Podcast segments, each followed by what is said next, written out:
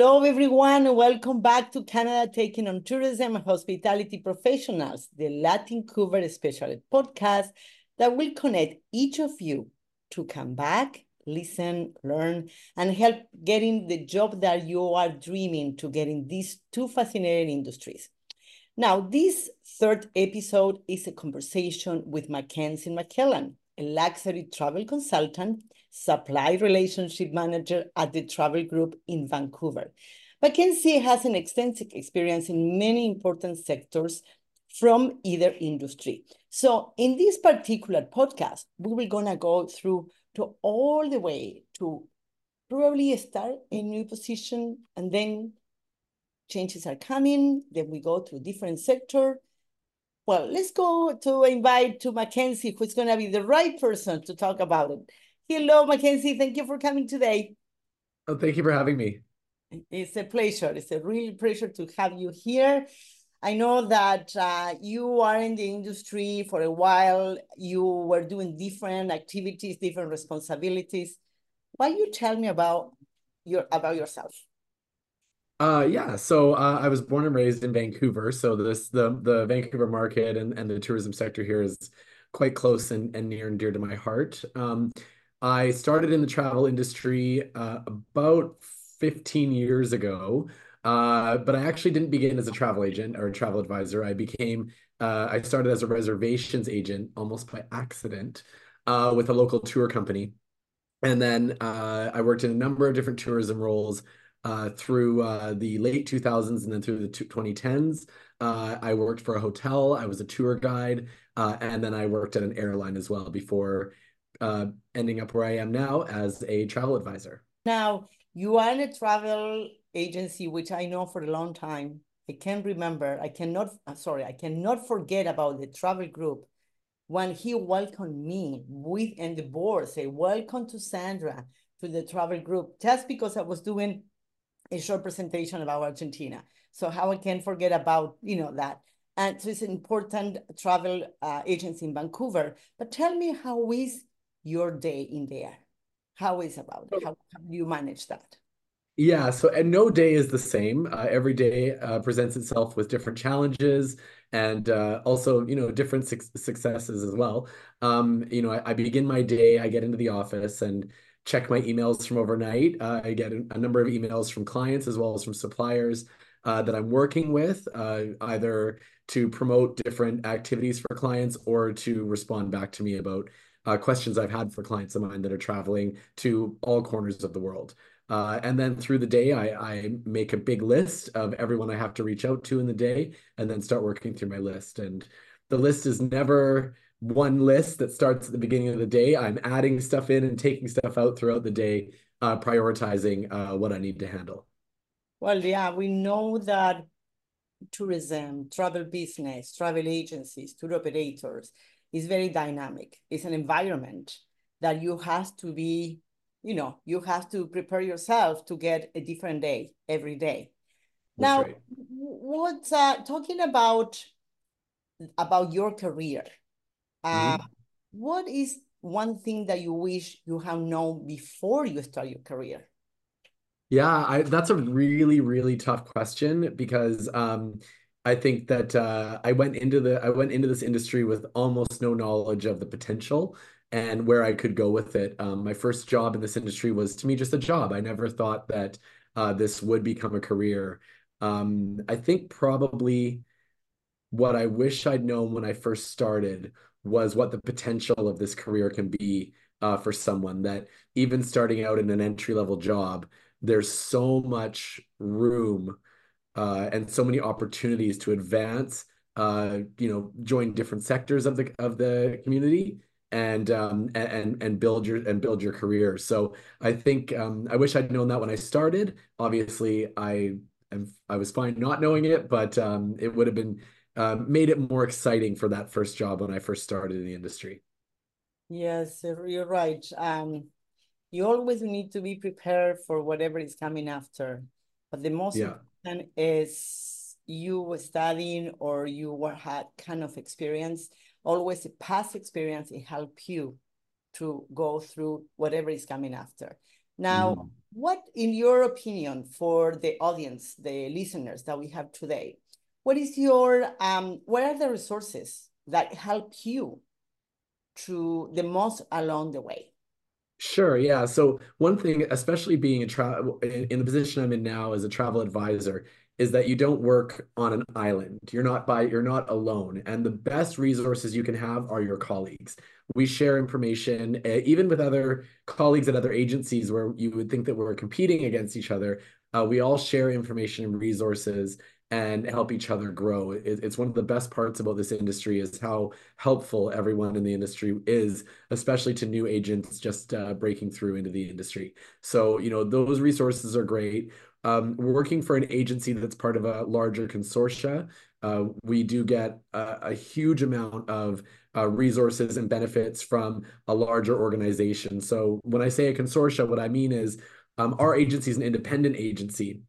We're not a large chain but consortia are built of hundreds of independent agencies all over the world uh, that all feed into one uh, organization. And then that organization helps with training, uh, helps with resource management, and uh, helps with uh, giving us more buying power as well so that we can provide better services for our clients. So, you know, that's a big part. But every hotel company, every airline, they all have really extensive training programs uh, that may seem long sometimes, but they're very, very beneficial. Um, but yeah, I would say that I would say the most the most beneficial resource is uh, colleagues and and you know harnessing the um, experience that your colleagues have. Yeah, you're right. I think uh, learning is a process that you get from your passenger, you get mm -hmm. from your employer, and from yourself. Right? Keep yeah. learning. Keep learning. That, but, that's uh, right it, one of the things always when I have my students and I said, when you get a position and you get it doesn't matter in entry level or in position that you are, always mm. ask for training to your yes. That's I yeah, think- the training training is always happening. I, I I've been in this industry for 15 years and sometimes I feel like I'm brand new. Uh, the, the, the, this is an you said it before. This is an incredibly dynamic industry. Things change constantly. I mean, just between the beginning of the pandemic and now, uh, our industry has changed dramatically on almost every front. So it's like you have to relearn. You know, your learning is never done. You, if you you finish your schooling, you get your diploma, um, you're not done learning. It's it's always a new, it's always a new process and always a new piece of education that you can have. Um, so yeah, that would be you know, it, it's it's always new for us. And um, base, you went to different sectors. Tell mm-hmm. me about how you get into the hotel, then moving to the aviation, then moving to the tour guide. What could be the difference for you? And what you recommend in your experience, based what you went through and the great experience that you get from each sector? What do you recommend to the audience? Right. Yeah. So I think that um, you know, having worked in a couple different sectors really helped me for the position I'm in now because it gave me a better understanding of how each sector operates uh, so I can better help my clients now. Um, when I first started this, um, when I first started in this industry, I came in almost accidentally um, and uh, ended up in a in a reservations agent position, uh, which is very customer service oriented. So when I left that position and moved to a hotel, it was those same customer service skills that uh, carried over and then i also and then i gained other skills with hotel reservations and concierge services learned more about the local uh, tourism market. And then when i went to the airline i started that that the position i started at at the airline was a front desk agent which is very very similar to a reservations agent my first job and very similar to a hotel front desk agent but then it also taught me other skills uh, about airline management. And then from there, I moved into a, a more head office position with the airline, uh, and then um, and then learned more about the background operations of an airline, which then helped me in this position. So you know, it, it feels like you know if you move these positions, you'll always have a lot of overlap between the when you start in a new sector from your last position in a different sector but then you also gain more information uh, that's sector specific. Uh, and all of it is is good knowledge for you to have. I, I don't feel that any position I took was wasted. I think that um, it, without those individual positions, I certainly wouldn't be as successful as I am now uh, in this job as a travel advisor. Well, excellent explanation. Now I have something that probably um, I think is important to to mention. Um, what do you see are the some of the myths and facts on this profession? Well, with being a travel advisor, I think the biggest myth is that they're they don't exist anymore. um, I hear that all the time. You know, that people book book their travel through uh, online travel agencies like Expedia or or uh, hotels.com and and how do we compete with that uh, as a travel agent and i think that um, you know the the market for tra travel agencies have had to re-evolve over the years so i think you know during the late 90s and early 2000s when the internet was taking over travel agents went from being simply a tool that you had to use to book airline tickets or book a hotel to becoming more uh, specialists in destinations and becoming your personal concierge. So, you know, there are people that will book, you know, if you're booking a flight to say Vancouver to Mexico City or like a quick, easy flight, it, you might just book it on your own. But um, where we make our business now is with people that want a full service experience where everything is taken care of them, so they taken care for them, so they don't have to think about it. So um, that's probably the, the biggest myth I would see. The other one is that we cost more money. Um, yes, it's true. Most travel agencies do have uh, certain amounts of like flat rate fees uh, that they charge uh, for booking services, but they're very minimal compared to the cost of a trip. Uh, and in most cases, you're paying pretty much the same as what you'd pay if you booked online. And we also have access to better rates sometimes. Yeah. Well, important message because I always said uh, when you are an agent, doesn't matter if you are in travel agencies in hotels and airlines, it's up to us to invest in that certification, in that mm -hmm. specification that the customer is going to choose you in first place between between an online services than a yeah. person like a face-to-face uh, booking. That's right. become specialized and more yeah. than dedicate yourself to learn to to um, inspect destinations to to get a, a, a learning digital um, marketing activities, digital tools that right now we need in any industry. Uh, yeah. We need to be updated. We need to get that information in ourselves just to feel even more confident when you talk to your client because the client knows when you are specialized in a destination. No, they feel that you can help them because you don't read from the brochure. You don't read from the website. You yeah. talk about your experience. So, That's right. And, and I think the other thing too is that, um, especially since the pandemic, people are starting to understand that as a travel agent, we are advocates for our clients too. I think a lot of people saw during the pandemic when they had flights canceled and trips canceled because of what was going on that um, they didn't have an advocate so they weren't getting their money back they weren't getting assistance with rebooking um, and and that's unfortunately what happens when you book often book through an online source and so we're actually seeing a real renaissance in our industry right now where we're getting huge numbers of new clients who have never used a travel agent in their lives uh, wanting to use an agent now because they see that not only are we specialists in places where they'd like to go, no, and we have pooled resources. So if we're not a specialist in a certain area they want to go, we probably know somebody who is, uh, who, and we, you know, we, as I said before, we all help each other. Um, but also when something goes wrong, we're there to advocate on your behalf. So you don't need to sit on hold with an airline for six hours waiting for someone to at least even acknowledge you. Um, you know, we have direct access. And so I think that that's a, a, a really big change, a really big shift in our industry uh, since about two, 2020, 2021. Um, it's a good time to be an agent. Yeah, perfect. Now I'm gonna go more into your personal uh, questions. I, am gonna ask you about in your experience. How was your first interview in the industry? you can mention anyone when you went in the hotel, when you went to the airline, when you went to become a tour guide, and uh, what are your recommendations and how to, you know, you, you would like to recommend to the people that are looking to get into the industry, they need to prepare for the interview. What mm -hmm. you can offer to him, to them, just to it, them from your experience?